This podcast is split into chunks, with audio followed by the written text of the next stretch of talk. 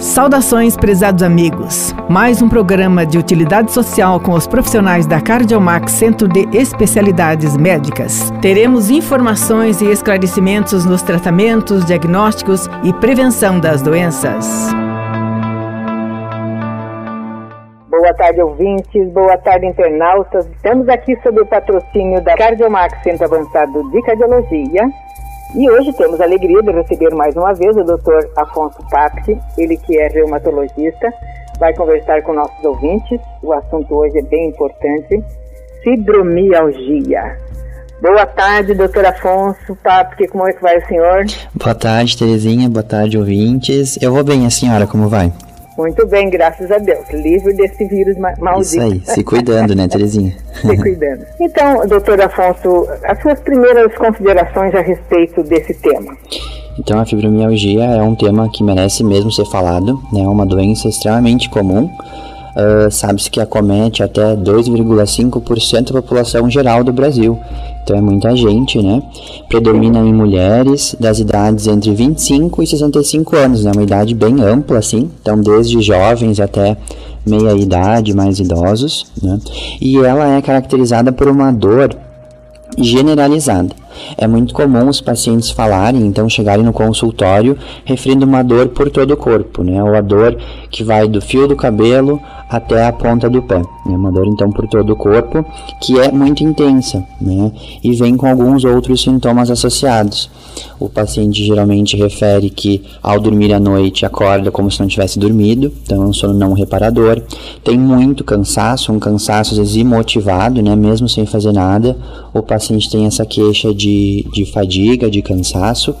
Pode estar associado a transtornos de ansiedade e depressão, e isso é muito importante porque nesses pacientes que têm depressão e ansiedade, a dor ela é sentida de uma maneira diferente, geralmente mais intensa.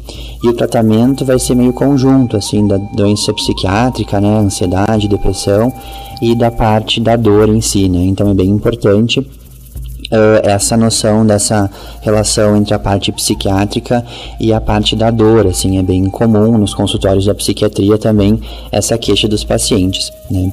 Uh, além disso, a fibromialgia também pode cursar com outras alterações tipo enxaqueca, dores crônicas de cabeça, uh, alterações do intestino, uh, aquele intestino chamado de irritável, que é quando intercala constipação, com diarreia, muita dor ou desconforto ao se alimentar, né?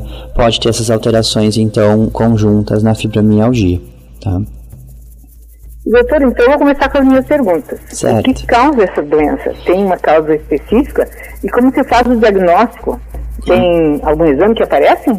Então, isso é bem importante, né? Os pacientes às vezes chegam uh, meio chateados no consultório porque ninguém acredita na dor deles, né? ninguém valoriza esse sintoma, uma vez que vários exames feitos são normais. Então, por exemplo, o paciente chega com muita dor, muita dor, mas já fez uh, ecografia, já fez raio-x, já fez ressonância e não foi vista nenhuma alteração. Né?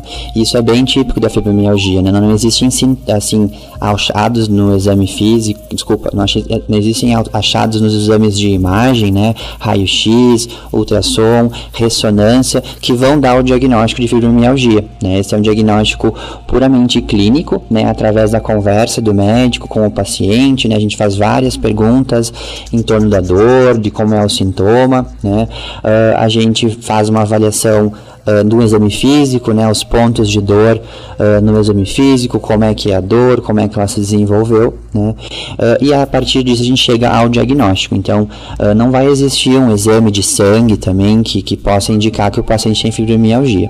Né. E a origem da doença, ela é um pouco complexa, mas bem interessante né? Porque a gente, muitos pacientes, inclusive, falam assim, ah, não, não acredito na minha dor, né?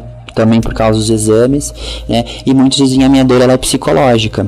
E a dor no paciente com fibromialgia, ela não é psicológica, né? Ela realmente existe, né? Apesar de a gente não ver uma lesão, uma alteração no exame de imagem, é uma dor sim que existe, porque é uma alteração do sistema nervoso do paciente, né? Que é esse sistema que conduz a dor, que faz a interpretação da dor no nosso cérebro, ele está alterado. Então, os pacientes com fibromialgia, eles têm uma sensibilidade maior à dor Né?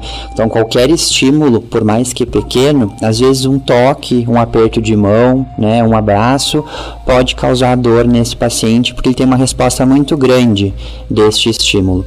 Então, os estímulos geralmente são mais intensos né, uh, do que nos pacientes que não têm a doença. Então, essa seria a origem. Né?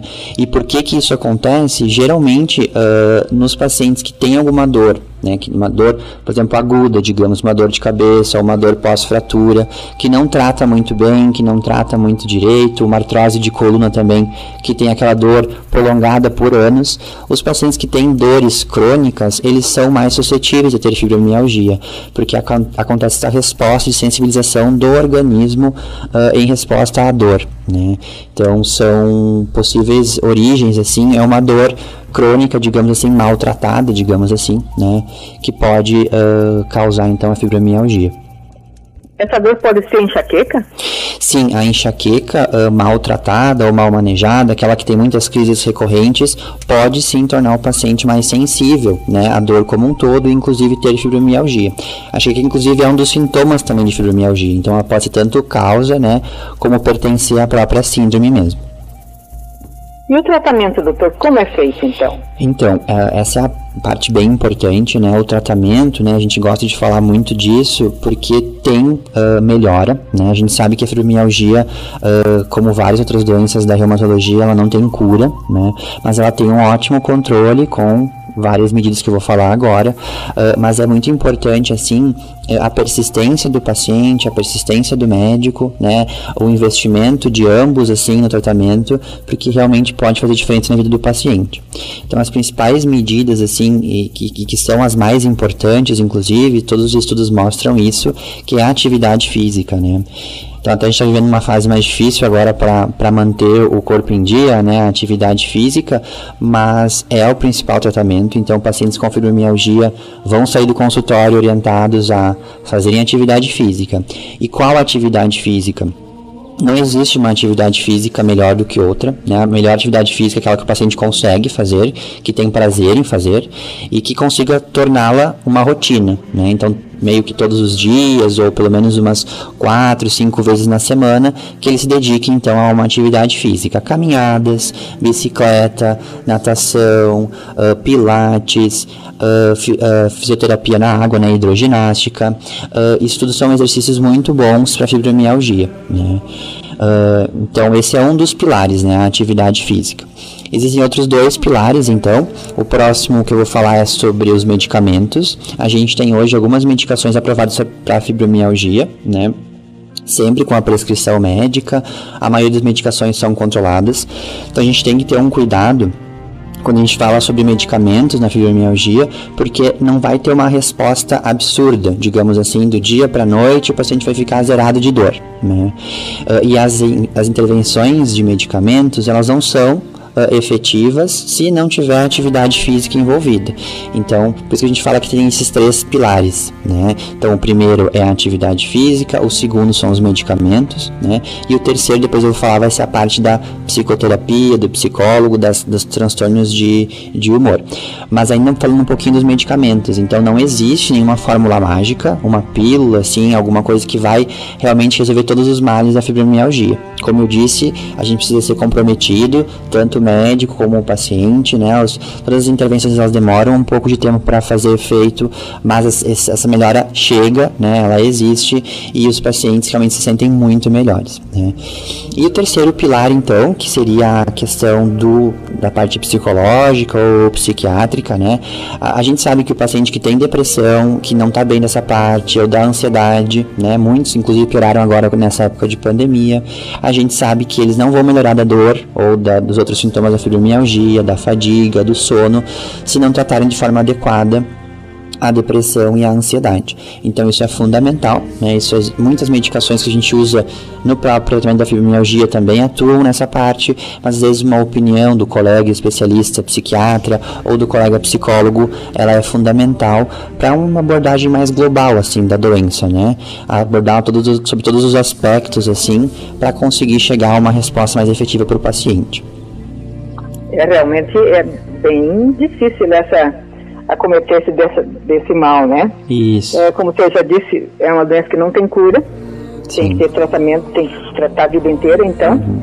E tem alguma causa, assim, uma coisa que eu queria. Uh, ah, a causa não. Como evitar não tem então, nada é justamente uh, mais ou menos aquilo que eu falei antes, assim, Terezinha, sobre as hum. dores maltratadas, Sim. digamos assim. Então, se você tem enxaqueca, são dores recorrentes, procure o médico, faça tratamento de prevenção das crises. Se você tem artrose de coluna, artrose de joelhos, trate essas, essas doenças com os especialistas, né?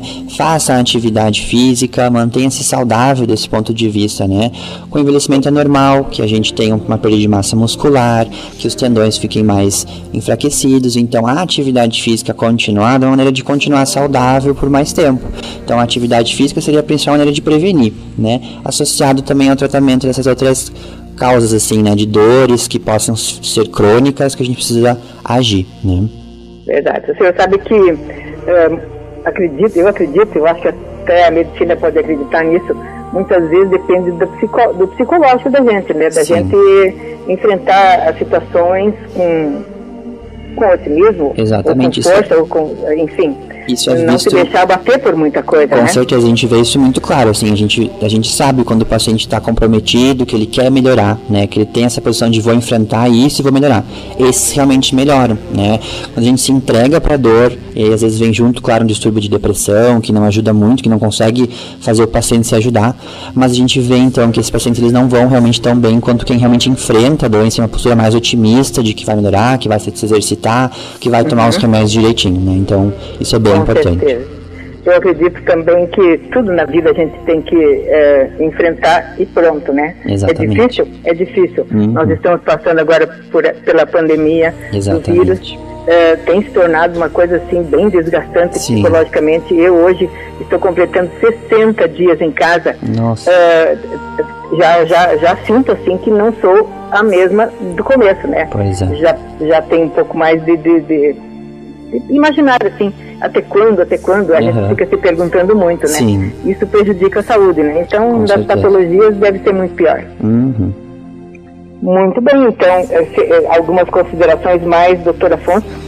Então, é, só para fechar a questão da fibromialgia, então é uma síndrome, como eu falei, bem prevalente, né, bem complexa, os pacientes sofrem bastante. Lembrar que ela pode ser um sintoma, pode ser uma doença sozinha, né, mas ela também pode ser associada a outras doenças reumatológicas, reumatismos mesmo, né, e até outras doenças, como doenças da tireoide, doenças dos ossos, doenças do metabolismo do cálcio, que a gente fala doenças endocrinológicas, né. Então é muito importante a avaliação pelo especialista para fazer essa diferenciação. Obrigada, doutora doutor Afonso, pela Obrigado. sua presença. Obrigado. Uh, foi muito fundamental todas as explicações. Tenho certeza que os nossos ouvintes agradecem. Até uma próxima, então. Até.